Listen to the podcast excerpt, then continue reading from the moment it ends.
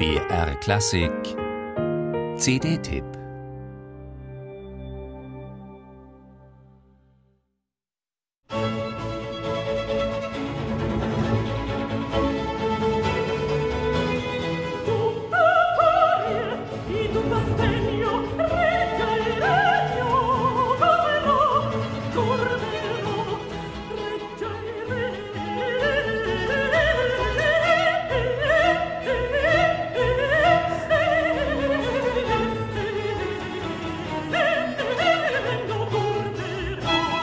Eine musikalisch furiose und zugleich berückend schöne Hommage an die Römerin Agrippina.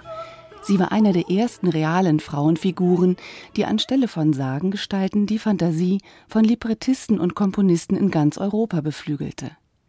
Zusammen mit Musikwissenschaftlern hat nun die schwedische Mezzosopranistin Ann Hallenberg Archive in Europa und den USA nach erhaltenen Opernmanuskripten durchsucht, die sich mit dieser historischen Frauengestalt befassen. Und die Ausbeute für ihre CD ist ganz erstaunlich.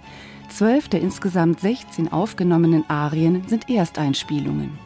Darunter findet sich ein Schwerpunkt mit italienischem Repertoire und Komponisten wie Giuseppe Maria Orlandini, Giacomo Antonio Perti, Nicola Porpora oder Giovanni Battista Sammartini.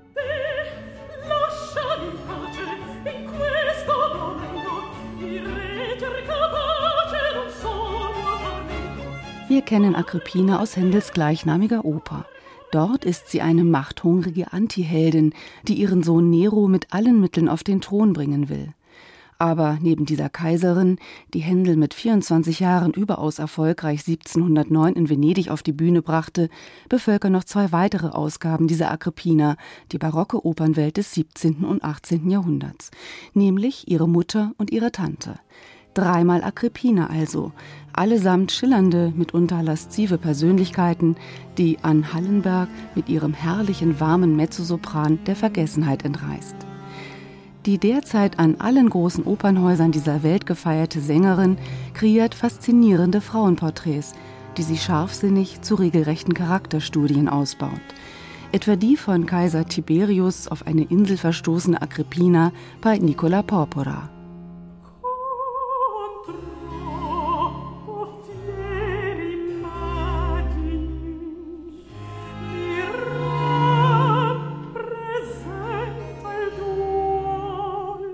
Begleitet wird an Hallenberg vom Ensemble Il Pomodoro unter der Leitung von Riccardo Minasi, also von Senkrechtstartern der Barockmusikszene, die, je nach Arientext, sensibel oder mit kämpferischem Furor, immer hellwach für Schmelz oder Gänsehaut sorgen.